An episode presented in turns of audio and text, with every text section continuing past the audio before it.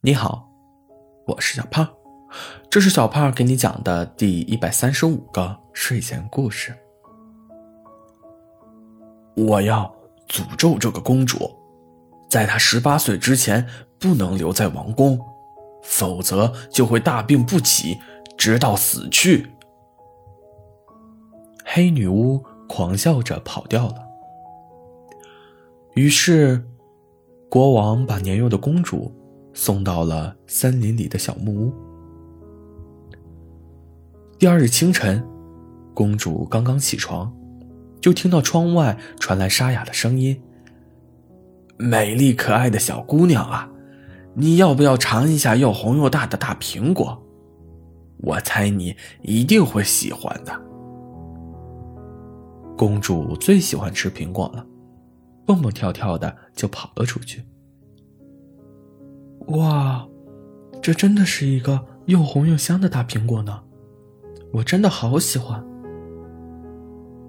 公主接过了苹果，抬头一看，吓了一跳，居然是一个全身毛茸茸、长着脚的大怪物，露着尖锐的牙齿，笑嘻嘻的看着她呢。公主抱着红苹果，擦了一下口水，又瞪了一眼大怪物。我才不会上当呢，这一定是一个毒苹果，我吃了就再也醒不过来了。大怪物流了一滴汗。我父亲给我讲过白雪公主的故事，白雪公主就是吃了毒苹果晕倒的。你这个大坏蛋，骗不了我。呃，看来你的父亲很爱你啊。怪物一开口，就是很嘶哑的声音。可是我父亲，我，他……公主说着说着，哇的一声哭了。大怪物吓坏了，他最怕小孩子哭了，手忙脚乱的，只能不停的安慰着他，给他一个毛茸茸的拥抱。可能。我的父亲不要我了。公主一边哭，一边吃起了苹果。嗯，真香。正好，我也是一个人，那以后我来做你的好朋友吧。大怪物拍了拍小公主。今天，我们来学习打猎。我们把胡萝卜放在陷阱下面，然后静静的等待猎物上钩就好了。还要等多久啊？小公主在草丛刚刚蹲了一会儿，就受不了了。多动是每个小孩子天生的习性，小公主也不例外。小公主一会儿去摘几朵野花，插在大怪物的头上。一会儿去采几个蘑菇，塞进了大怪物的手里；一会儿又跑出去抓蝴蝶了。大怪物顶着野花，拿着蘑菇，一动不动地盯着陷阱。不知过了多久，终于抓住了一只野兔，还没来得及高兴，回头一看，小公主不见了，顿时就慌了神。这小家伙跑哪儿去了？森林这么危险，万一碰到了蛇、狗熊、狼、老虎、狮子、豹子，可怎么办呀？大怪物，我回来了！嘿嘿。大怪物正着急呢，他就像天使一样出现在了自己的眼前。你个小家伙！能不能不要乱跑？万一走丢了怎么办？大怪物急得差点哭了。不要生气嘛，no，你看。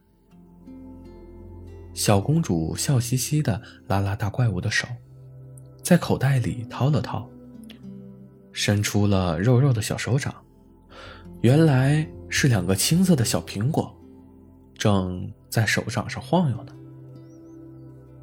我们一人一个，你不要生气了，好不好？嘿嘿。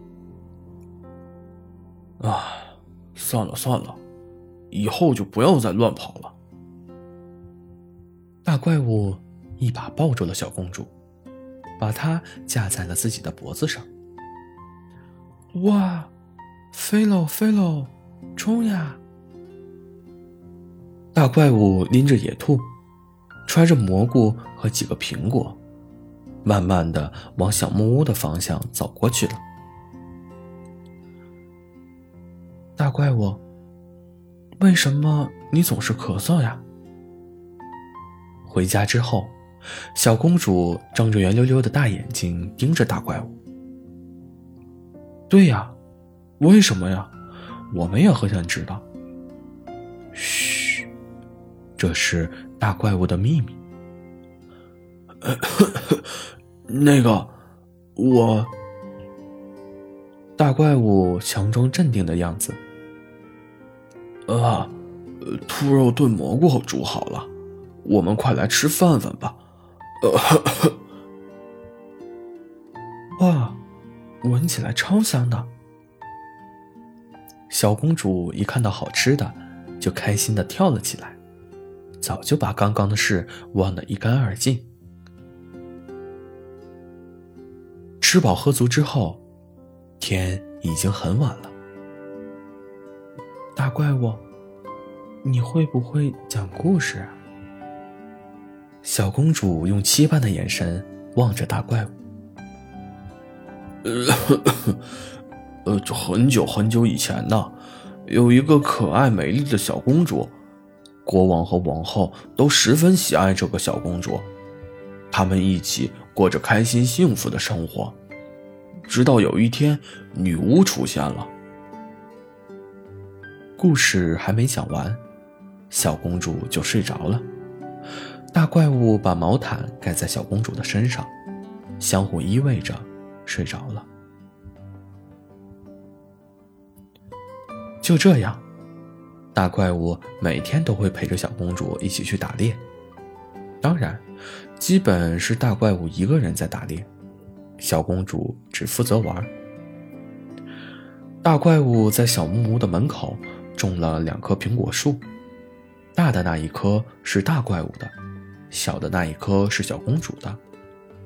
不过，小公主总是趁大怪物不在的时候，偷偷的去摘大苹果树的苹果吃，然后把苹果核扔到小苹果树的下面，还十分得意，大怪物从来都没有发现过。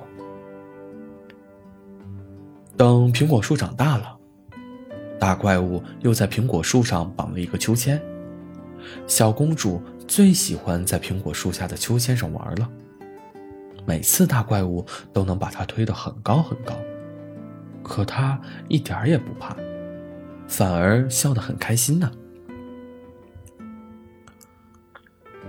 日子就这样一天一天的过去了。终于，小公主长大了。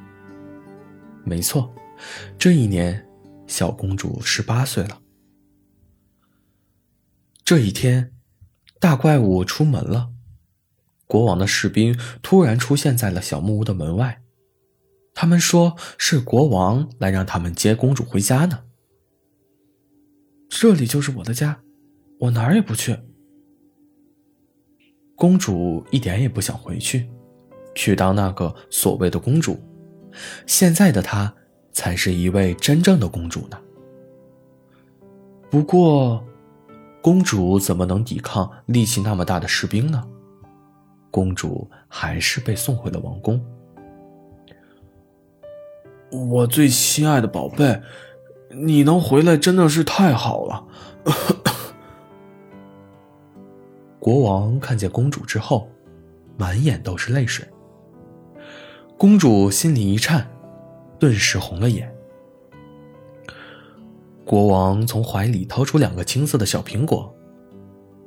我的小公主。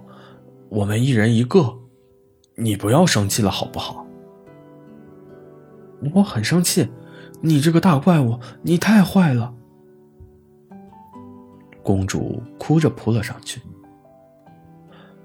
原来，那日的黑女巫诅咒小公主不得待在王宫，如果国王敢私自去看她，就会变成大怪物。直到公主成年之后，诅咒才会解除。好了，故事讲完了。故事来自微信公众号“睡前故事糖果屋”。我们下次再见，晚安。